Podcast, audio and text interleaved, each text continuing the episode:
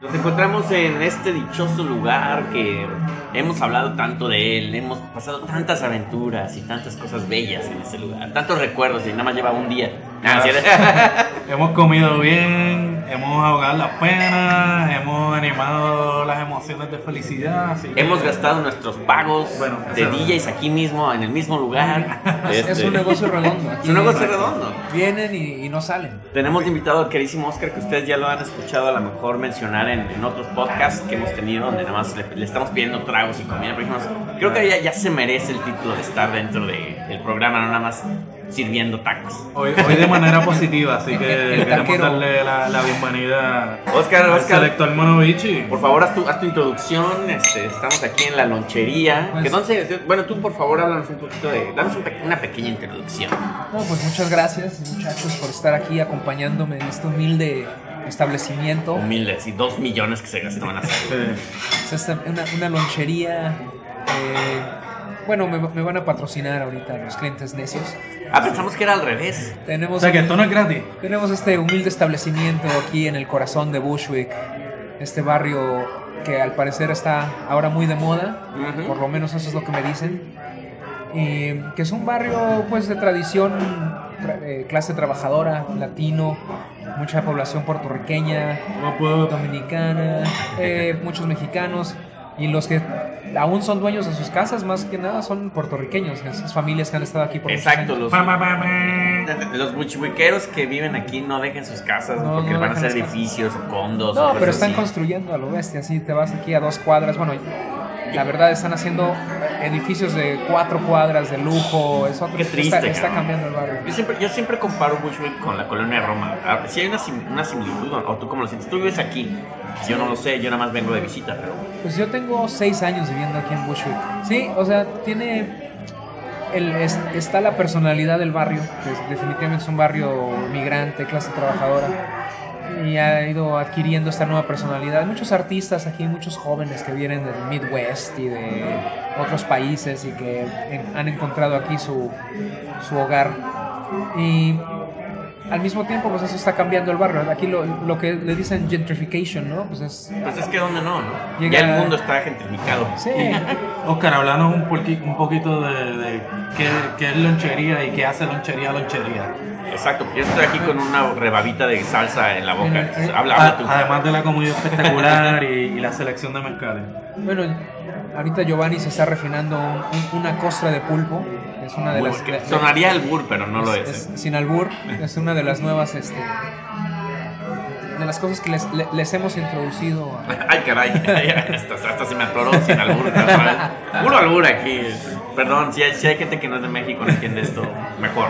Pero, pues sí, lonchería es un pequeño restaurante, un, un lonchenet mexicano con un aire, no sé, medio retrofuturista, supongo. Oh my God. Es así, parece, te sentirías en una lonchería de los años 60, en, en- en colonias como la colonia Roma. Como- De hecho, que ahora está muy de moda la película Roma, que no sé si a ti te gusta o no. a mí me encantó la también película. me encantó. este, se me hizo muy No hay haters de discreta. Roma aquí. Cuarón, si nos estás escuchando, este, Ya sabes, este, si nos quieres invitar allá a la, a la alfombra roja, ya no te pedimos entrar, Claro. nada más a la alfombra roja, al after party. Estaría muy bien. No, a mí me, me pareció una película discreta, sutil, Sí, muy que linda. con- con- muy dramática, pero no lo sientes, ¿no? Es como... Es interesante porque hay unas, hay unas escenas donde yo no había notado, pero gente, sobre todo en Estados Unidos, me dice, hay esta cuestión donde siempre, siempre hay como un riesgo en, en- en todas las escenas, ¿no? O sea, estos niños caminando en el centro con todo este tumulto de gente y todo, pero dices, es que Claro, sí a la misma, a, a güey". la misma Cleo casi la, la atropellan, ¿no? La Cuando están ahí corriendo y no se fijan y les meten la madre el, el carro que para ahí. o por o poco sea- se ahogan. Por poco se ahoga en el mar. Es que la vida en México es peligrosa, ¿no? Sí. Y You're living on the edge. Una, una, ni- una niñez en México no es cualquier cosa, ¿no? Sí, Una- sí, por eso dicen que si sobrevives ahí puedes vivir donde quieras, ¿verdad? Aquí tenemos invitado a Kae. Kae, ¿quieres decir hola? El K es muy mexicano, ¿verdad? Es el americano más mexicano. Bueno, no, es mexicano, de hecho, es mitad mexicano, mitad Es un americano. güero, es un güero de ¿Cuándo rancho. Un güero de rancho como de Tepa, Tepa meets eh, New York. Lo que les decía de lonchería es que lo que yo quería al, al- al abrir este lugar es, este, además de volverme millonario, lo cual al, parecer no va a suceder. Creo que te brotan los billetes ahí. Al parecer no va a suceder porque, Les confieso que debo la renta del mes, pero bueno, eh, es el, es el primer año y así es la cosa. No, y el programa es eso, para una cooperacha y quien Sí, quiera por tenemos favor, mándenos, mándenos dinero, vengan a comer aquí, sobre todo. Pero Sí, yo sí, quería un, un- un bar de mezcal, un- con una bonita curaduría de mezcal, donde tuviéramos todo tipo de agaves, todo tipo de regiones, y, y que la gente supiera que aquí se puede tomar mezcal, más que nada. Y la comida es comida mexicana.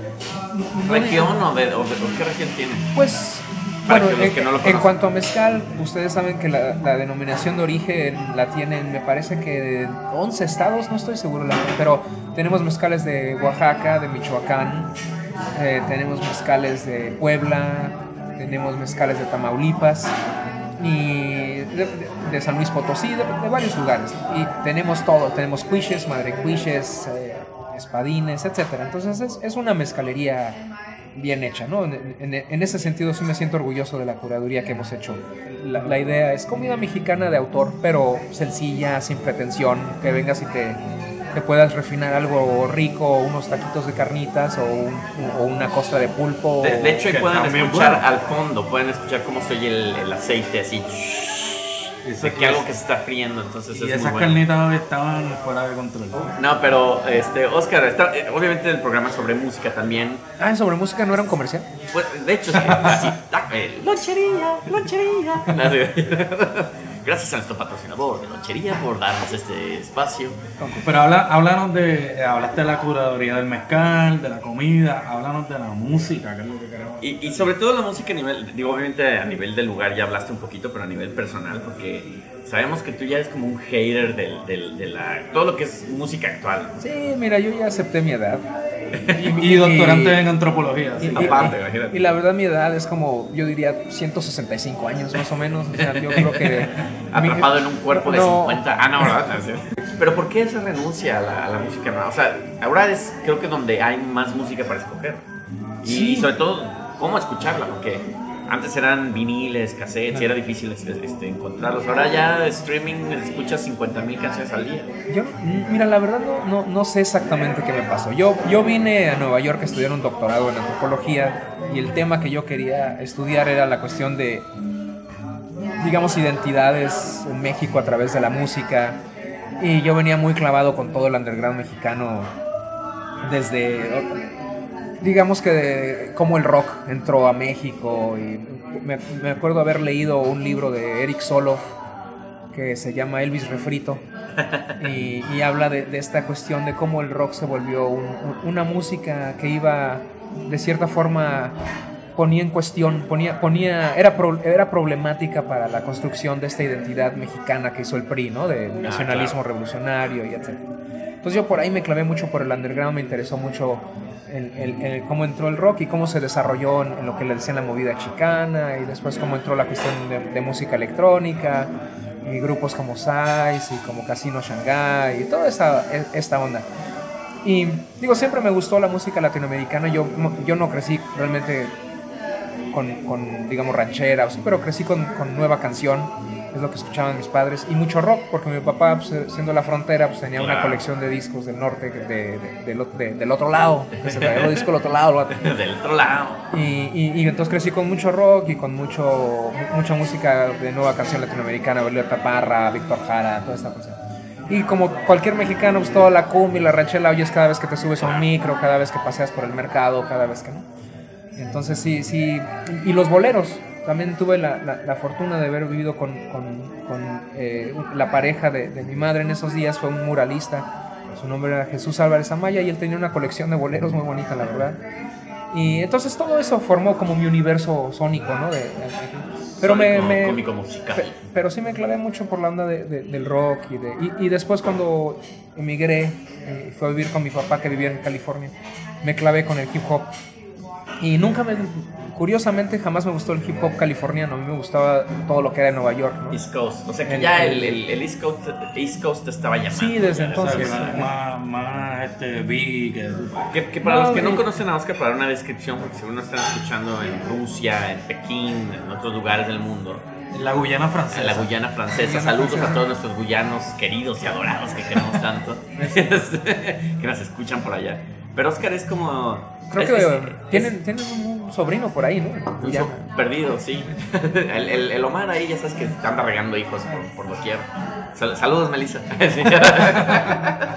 Este, y, y bueno, pues, quienes no conocen a Oscar, Oscar es, una especie muy interesante de, de humano porque tuvo este background como cholo, pero después se convirtió como en hipster. Ahora no sabemos qué es, y es medio norteño. O sea, hay como una ¿Qué cabrón? ¿Qué, qué, ¿De dónde vienes? ¿De cuál es tu planeta? soy- Hola, humano, ¿cómo soy- estás? un, un hombre sin identidad, básicamente. Yo, mira, nací en la Ciudad de México, mi familia es de la frontera, del norte, de Sonora.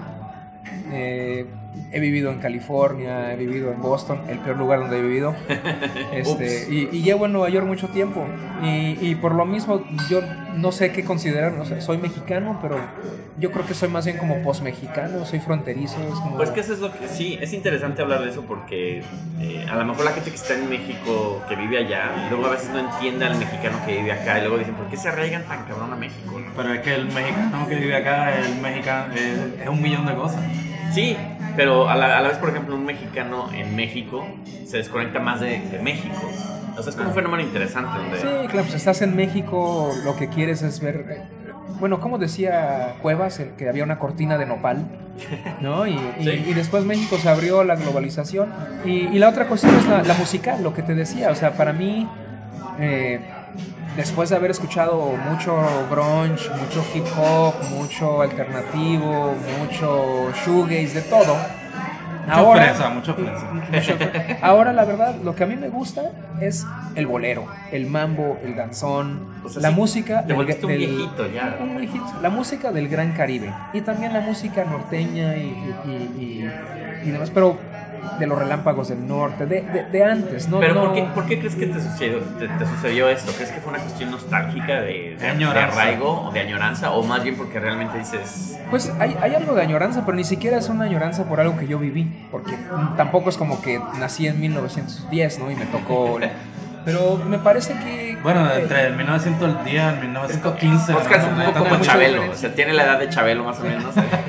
que consideren qué mundo me, me van a dejar. La razón por la que todos en México nos gusta el rock y toda esta música es porque culturalmente Estados Unidos es un país hegemónico y exportó su cultura al resto del mundo y todos lo asumimos como que es natural que nos guste todo eso, ¿no? Y, y ya cuando lo pones en ese contexto, no sé, o sea, yo, yo, yo me siento más... eh, por ejemplo, hay tanta gente que le encanta Bob Dylan en México, ¿no? Y que dice, no, que la letra, pero no les gusta Silvio Rodríguez, claro. ¿no? Que, que sí, les- al final que es se un hace- al final. Y, y, Mejor. y y les O a gusta... lo mejor refleja más tu mundo que una canción de Bob Dylan.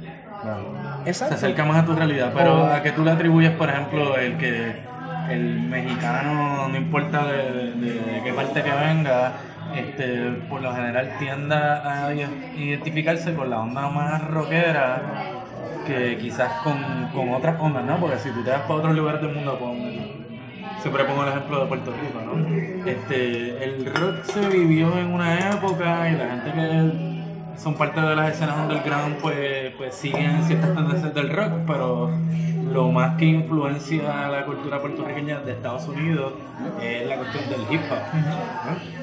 Pues, porque tú le atribuyes a que el mexicano siga siendo como más, Más rockero. sólidamente rockero. O ¿Sabes? sea, habrá muchos mexicanos raperos, ¿no? Sí, no, ahora entró el trap y como en cualquier otro lado en Latinoamérica es trap y reggaetón y es lo que domina. Pero tomó mucho tiempo, ¿eh? Porque Sí. en esos lugares donde ahora, ¿cómo les dicen? Chacas, donde los chacas escuchan este trap y demás, era territorio rockero hasta hace muy poco, realmente eh, eh, metalero y punqueto, ¿no? Lugares como Nesa, así, todo, todo el, cinturón urbano alrededor de, de- de la Ciudad de México, ¿no? De, eh, era territorio muy rockero y hasta ahora apenas ha entrado el, el- el- el trap y demás. Creo que esa es la parte interesante de México, que lo último que agarramos a... Bueno, yo creo que ahora se está arraigando más con nuestro sonido, como el sonido mexicano, pero antes era más bien agarrar de afuera, agarrar de afuera, de Europa. Y le comentaba creo que a Mar la otra vez, Guadalajara tiende a ser más, más como esta cuestión europea, este, Suiza, España. Y es extraño porque Islandia, ¿no? Tener una obsesión Islandia, con es, Islandia. es muy raro porque de repente estoy en un restaurante y hasta la fecha, ahora acabo de ir a Guadalajara y me siento y está este J.J. Johansson, que en Guadalajara es como si fuera el artista local, pero es, es europeo, ¿no? Sí, sí, Kings of Convenience y todos estos cuates que allá es, se la pasan tocando cada semana, o sea, es como la banda, digo, de Sí, local, no, no, sé por qué pasa eso. Y creo que en México en general, cierto, ciertas regiones nos agarramos con géneros, ¿no? De México DF es conocido por el rock, como dices, más punk, eh, Guadalajara es entre reggae, este, heavy metal y ahora este rollo más sofisticadón, europeo, pero es, es interesante. Sí, no, no, pero se asentó, o sea, sí, sí se volvió todas estas músicas, ¿no? Rock, punk, shoegaze, hip hop, o sea, todo se volvió parte del repertorio de música popular mexicana. Eso me queda muy claro. Y México yo creo que le ha tomado tiempo. eh, a mí me gustaba mucho lo que hacía un cuate, Juan Cirerol, Ah, que luego se metió en broncas y siempre Luego, así y- siempre. y- Saludito ahí a y- Juan, que está por ahí escuchando. Saludos, saludos. Pero a mí me gustaba mucho lo, lo- lo que hacía, de, de combinar esa cuestión rockera, de actitud punk, con algo muy natural, porque no es un vato, digamos, este erudito o exquisito, sino que era alguien que, o sea, hago música norteña Sí, y hago soy, hago- se, se veía que lo hacía porque le nacía. Sí. Que, que, por ejemplo, a lo mejor hay un buen debate porque estos clientes necios, la necedad debe de estar ahí. Por ejemplo, ¿tú qué opinas de toda esta banda que de repente ya adoptó este rollo súper tradicional, pero que se nota realmente fake, Pues yo creo que mucho es para vender, ¿no? forzado? O sea, Sí. el- el- la otra cosa es como este acercamiento a la cumbia por muchas estrellas del, del- del rock y del pop. O sea, la neta es que la música que pega y que tiene este arraigo popular, pues es la cumbia en México, ¿no? Sí. Sí. Pero también está la otra cuestión de que, oye, tú cantas una rola de los Ángeles Azules, sabes que va a pegar y vas a extender tu mercado, porque el indie y el, el rock en México no venden tanto, la Que es, verdad. que es muy, es muy, es, es un arma de dos filos, como dices. Y a lo mejor la cumbia todavía tiene una justificación más palpable, sobre todo a nivel México. Pero por ejemplo, el reggaetón, que ahora le estaba comentando No, a Omar, que a mí me encanta hablar de reggaetón en este programa. Después se quita el micrófono y empieza a perrear a Me pongo a perder acá, dale, dale, dale. Sí, sí, me, me encanta. Perdón que te quite la palabra, pero Métele, métele. es, es La como- palabra canta. La palabra canta. Como cantantes que antes eran pop, qué sé yo, ahora todos son reggaetón. Se ve súper falso ese rollo, ¿no? Es evidente que nada más quieren vender discos. Sí, bueno, el reggaetón dio este giro, ¿no? De, de ser música de barrio y de calle. Ahora es el pop, eh, es, es- es el nuevo pop, El nuevo pop. la- latino, ¿no? Y, y, la semana pasada estaba en, en Nogales, en Sonora, Perreando. este, perreando ahí, este, y, y me, Estaba me- guisando por me allá. eché un, un mezcalito en, un, en el bar del, del Fray Marcos, que es un hotel ahí que está en, luego pasando la línea. Y había un DJ, que además era DJ porque tenía los videos, ¿no? Y era puro reggaetón y puro, y puso ahí una rola de Tekashi, de aquí, que, que es, que es de aquí de Bushwick. Y, y dije, bueno, me quedé pensando, ya un, un poco motivado por el mezcal. Y dije, bueno, está, está bien, o sea, ahora siempre los- las estrellas de pop han sido estos rubios, este, estas modelos, eh, eh, que no, no es necesariamente el, el arquetipo latino, digamos. Y ahora son chavos latinos los que dominan el, el pop global. Y entonces en Italia y en España y en Inglaterra están bailando con reggaeton. Digo, bueno, pues les tocaba, o sea, está bien. Eh, estas, estas, estas morras este, exuberantes que son más, más, más caribeñas que, que mexicanas Sí. quizá, pero, Ancha de pero, cadera. pero como que ya cambió. No hay nada que eh, una cirugía remediar. Omar lo sabe bien. Relleno. Omar, de hecho, tiene una cirugía, por eso está bien caderón. Si ven sus fotos. Por eso me veo más alto. Se está Sí, por- yo, por eso luego tengo una atracción medio extraña hacia él. Digo, ¿qué, qué pasa? Su cadera, su cadera. no es cierto, no es cierto, Mari, escucha. Saludos a Melissa de nuevo. Pero mira, tú sabes que yo eh, te iba a preguntar, este, ahora que tú estás hablando de eso del reggaetón y la influencia allá en México y, y la cumbia, ¿no? ¿Tú crees que la, tú crees que el reggaetón, o sea, tú crees que la cumbia era como lo que conectaba a México con el resto del Caribe, ya que me- gran parte de México también es parte del Caribe, como tú dices, el Gran Sí. Caribe? ¿Y tú crees que el, el reggaetón ha sido lo que has, de cierta forma, actualizado esta cultura esta conexión? Pues quizás sí, ¿eh? quizás reconectó a México con lo que sucede en el, en- en- en el resto de Latinoamérica. Eh, no, hay- no- no podemos olvidar que en, en el- en la, en la gran época de la música latina, ¿no? De- del mambo y del... Pues era... era Y el bolero, El, el bolero, era La Habana, La Habana, San Juan, Ciudad de México, Nueva York. Y de ahí pues toda la costa de todos los países que son el Gran Caribe. Que de hecho, cuando era niño, yo, yo siempre pensé que Pérez Prado era mexicano. Fíjate, exacto, porque no hay nada más mexicano que escuchar a Pérez Prado. Así como no hay nada más mexicano que escuchar a los Beatles. como ustedes están hablando, pues eh, eh, con- eh, consume e internaliza muchas cosas de afuera, pero también para nosotros, por ejemplo, viéndolo desde afuera, este, de Puerto Rico, pues gran parte de lo que se considera la, la producción cultural que se consume en el Caribe, en el resto de Latinoamérica, es mexicana, ¿sabes? Este, en Puerto Rico hay cantantes de, de ranchera porque en Puerto Rico se consumía mucho el cine mexicano y, y la cultura mexicana que ve, o sea, la, la Ah, siempre, ha habido mexicana, una ¿no? conexión. eh, Javier Solís cantando El Viejo San Juan. Exacto. siempre ha habido una conexión entre Puerto Rico y.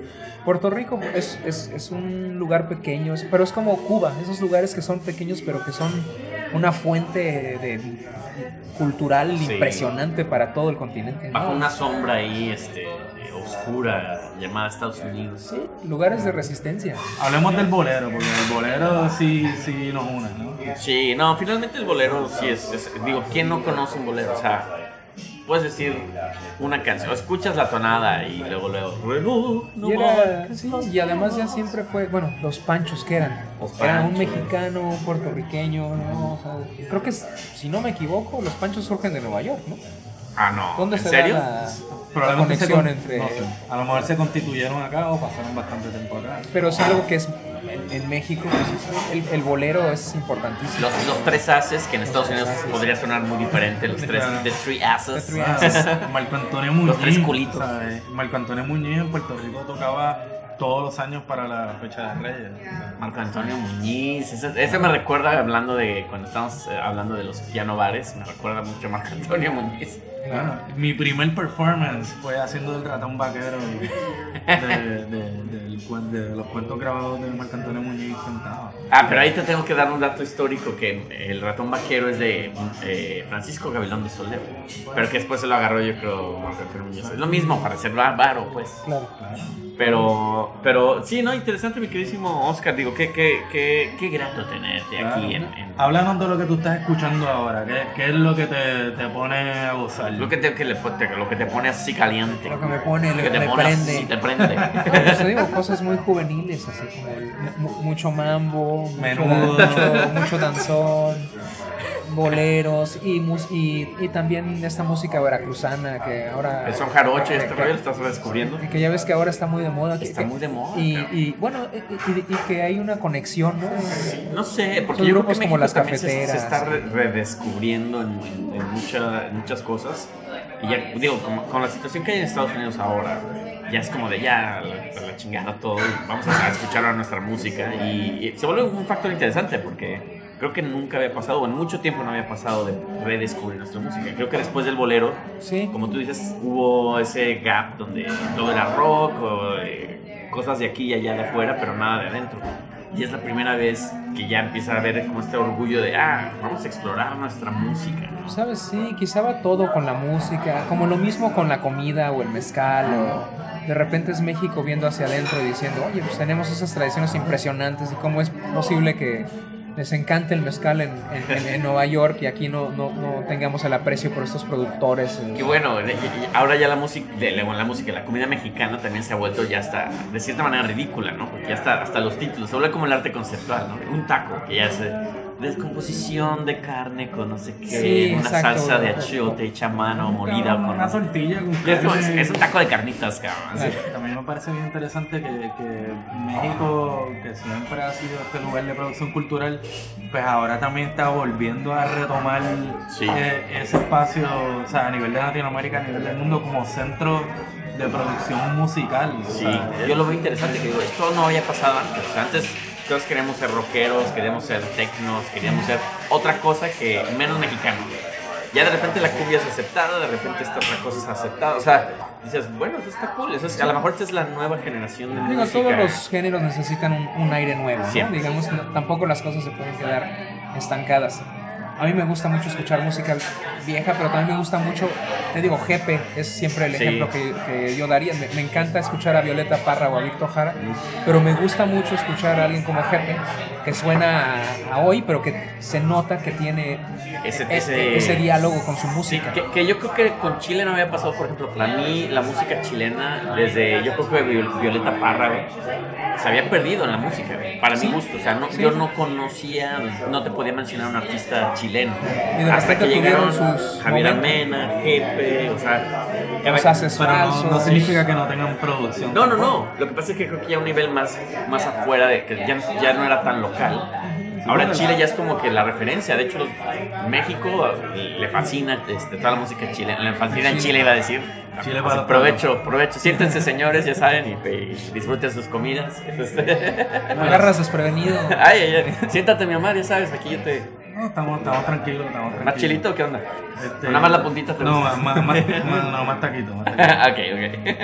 Pero, Pero- sí, no, yo creo que yo creo que quizás de alguna forma México está teniendo un resurgimiento como capital cultural de Latinoamérica y a la misma vez pues también con la cuestión de la, de la migración de los mexicanos pues se están construyendo también como pequeñas nuevas colonias musicales alrededor de fuera de México. Y quizá va mucho con el momento político, ¿no? De México. O sea, por tanto tiempo eh, la idea era, ¿sabes qué? Estamos al lado de Estados Unidos, hay que ser eh, parte de, de este Norteamérica y hay que modernizarnos y hay que privatizar y hay que dejar de ser un país este, anclado en- con este lastre. de- y, y luego resultó que, pues no, o sea, que los mismos este, vicios estaban ahí, la corrupción y demás. Estamos tomando fotos en vivo. Perdonen, señores. Los selfies, los selfies. ¿Cómo Y tú que crees que, que ha repercutido este, el, antago- el nuevo antagonismo o sea, a nivel político entre Estados Unidos y México? ¿Y cómo tú crees que se ha repercutido no solo en la cuestión política, porque obviamente hemos visto que hay una reacción, este, eh, pero a nivel musical y cultural, ¿cómo tú crees que eso ha Esa parece pregunta de Miss Universo. Sí. Hasta me puse nervioso oyéndola. Porfirio Díaz, por ejemplo, estaba obsesionado con Francia. Con ¿no? Francia, sí. Y por eso el Paseo de la Reforma lo, lo- lo modeló eh, o, o Bellas Artes mismo. O sea, Bellas a, sí. él lo que quería era que la Ciudad de México se pareciera a París. Y, y después de la, de la Revolución Mexicana, como muchos de los que resultaron los vencedores de dicha revolución fueron los sonorenses. los- la verdad lo que quisieron es como modelar a México en, en Estados Unidos. Y Perdonen, señores, nos estamos distrayendo un poquito con, la, con el, el- el hermoso sonido de una, de una margarita que se está preparando allá. Los Cantinero, por favor, bájale una rayita. Si quieren hacer ejercicios, vengan a trabajar aquí a hacer margaritas, porque ellas van a escuchar ese shake. Y, y bueno, ¿te acuerdas tú? Yo, bueno, o sea, por mucho tiempo no había dónde ver conciertos. O sea, yo todo, No. yo todo, hay gente que todavía habla de la primera vez que tuvieron que ir desde la Ciudad de México hasta Monterrey para ver a The Cure en los 80 s Era- era todo ese tipo de cosas, ¿no? Que no, que no podías tener Es que como dices, a- hay, hay pros y contras de toda esta cuestión de que se abrió la frontera, porque una es el acceso a la música, eh, otra el acceso a los sneakers y a toda la comida que te engorda, pero el beneficio fue eso, de que pues, tú nada más lo veías de lejos, lo veías en televisión y no había más y, Pues y a lo mejor después... se está llegando a un balance ahora, donde Sí, sí, ya, ya somos, ya somos globales, pero también podemos reconectarnos con, con No, y ahora también tradiciones. creo que voy a sonar a viejito, pero el internet, qué maravilloso, El internet, ¿verdad? el internet, güey. qué cosa tan bonita. Sí, Pero O sea, ¿qué momento fue el más importante de México? Que cuando se después de la revolución, Siqueiros, Rivera, o sea, ¿de dónde sale todo? ¿Con, con quién estudió Pollock? Claro. O sea, Es, inter- es, es interesante porque, por ejemplo, hablas de, de Rivera, de todos ellos, sin haber internet. Eh, y, pero es, o sea, el fenómeno al que se da ya este arraigo es, yo creo que por la saturación, donde ya tienes tanto acceso a todo, de repente. A mí me llega a pasar a nivel musical como músico, de que digo, bueno, voy a hacer algo súper electrónico y tal, pero digo, bueno.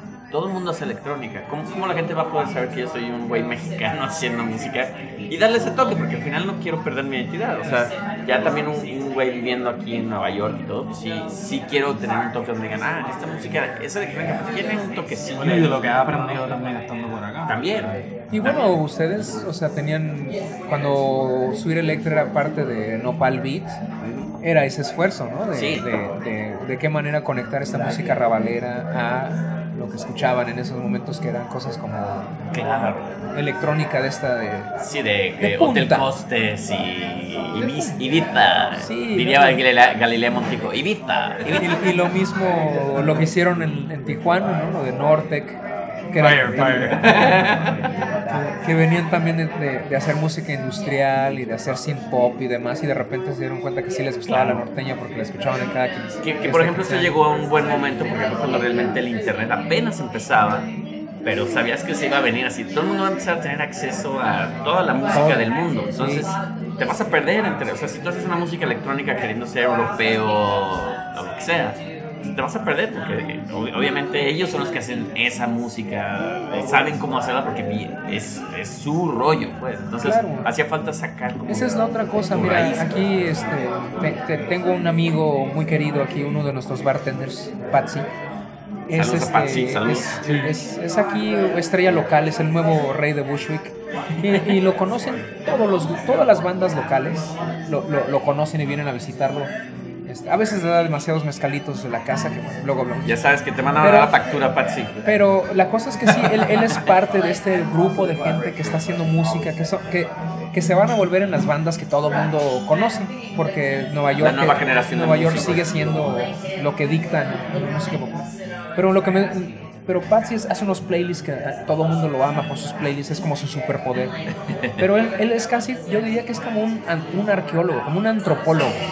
Wow. Pues, sabe todos los datos de dónde estaba fulanito de tal cuando estaba componiendo esta canción y, Where are they now? y- y lo sabe más que muchos gringos y yo creo que eso viene porque siendo de fuera te, te- te interesa algo de aquí a tal grado que te vuelves como un, conocedor de datos pero los sí. gringos no necesitan hacer eso no necesitan conocer quién compuso qué no neces- porque es su música y la entienden naturalmente Eso, eso no vendrá también de, tener como un paladar musical que, que- vaya más allá de solamente una cosa que esté de moda en la radio. O sea, este, si tú vienes de México, vienes de cualquier parte de Latinoamérica, no solamente escuchas lo del norte, sino que también, aunque no seas fanático y no escuches esa música en tu país, conoces esa tradición, esa cultura que también eventualmente influye, influye ¿no? a lo que se hace aquí en el norte. Entonces, Pero yo creo que eso es lo que, lo que a mí me llama la atención es que hay tantos,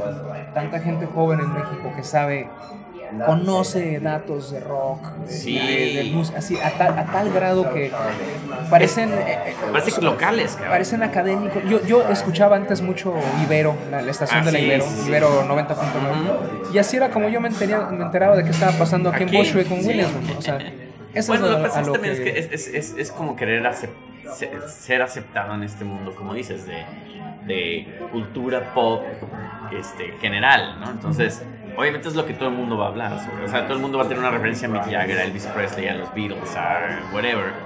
Y obviamente, pues ahora ya con este rollo, como dices, de la moda de Williamsburg y Bushwick siendo como los, los que hacen, siguen haciendo la música este, que está dictando tendencias, pues ahora tú quieres ser el.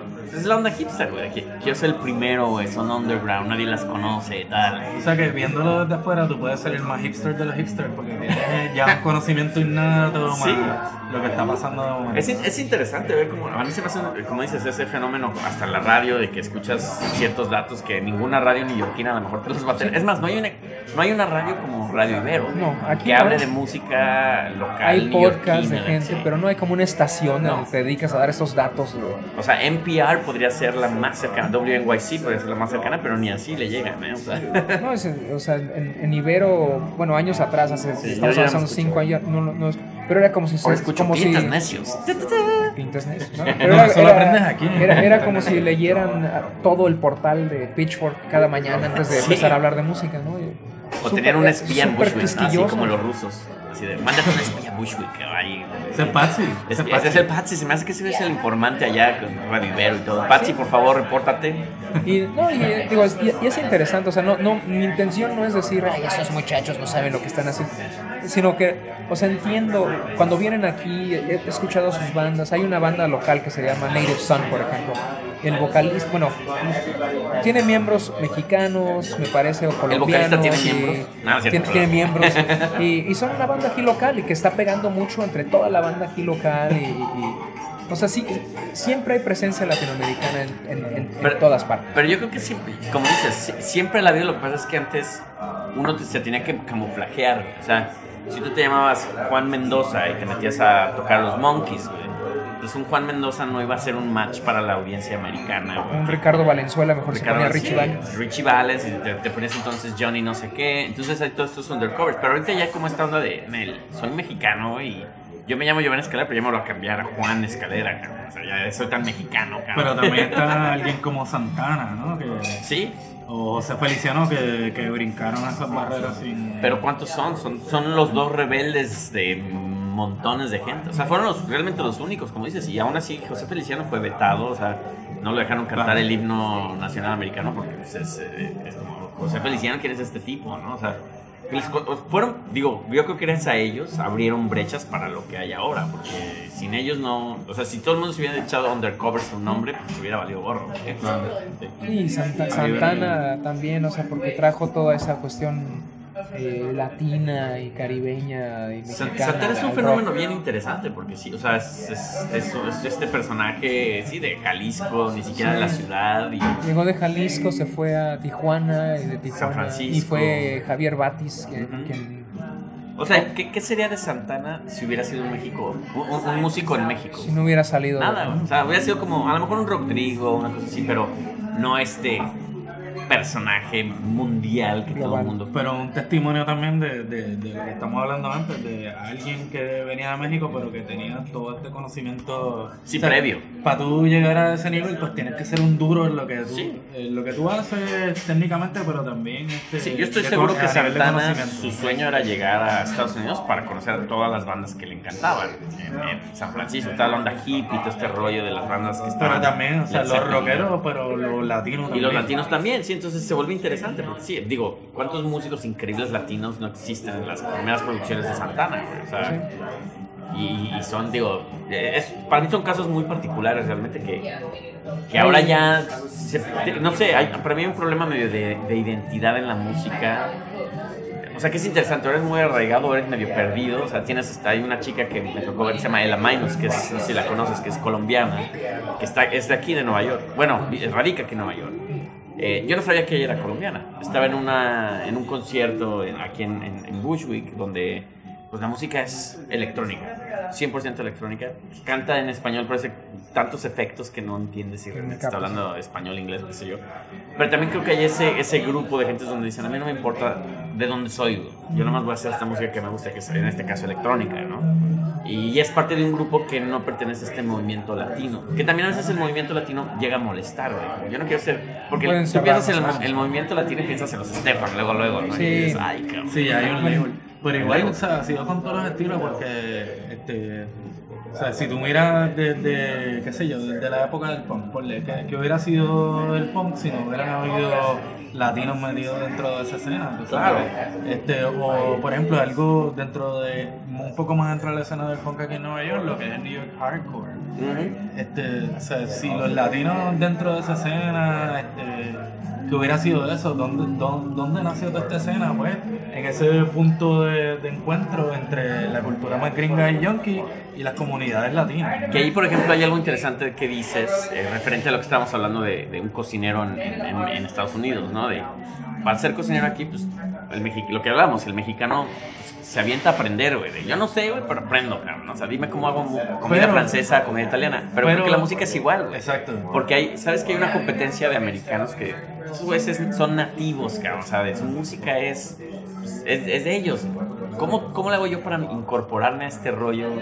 Tengo que trabajar doble o triple, a, a lo que te decía, no es solamente las ganas, sino no es coincidencia el que, por ejemplo, los mexicanos acá este, en Estados Unidos, o como te digo, los dominicanos en Puerto Rico, sean los que predominan en las cocinas. No es, no es porque eso, no es solamente por el hecho de que le meten ganas, sino es por el hecho de que también tienen un buen gusto y Sí. un buen paladar. Sí, y hay un buen background. Claro, y lo mismo pasa con la música, ¿entiendes? Este, es la gente que, que tiene un trasfondo eh, y un conocimiento y, un- y. Eh, eh, un esquema así mucho más amplio y mucho más variado de lo que hacen que los hace ser mejores. Sí, no, hay, hay varias vertientes. No quizás no mejores, pero Sí. se, se pueden destacar. que se pueden destacar, exacto. Y también, también creo que mucho lo que hablábamos de la, la aceptación. Ahora tenemos bandas como Chicano Batman, por ejemplo, ¿no? que ahora el rollo chicano ya antes se veía muy mal y ahora ya es como de, ah, es un orgullo ser chicano. Es que sabes que yo creo que los chicanos lo que han logrado hacer ahora es quitarse un poco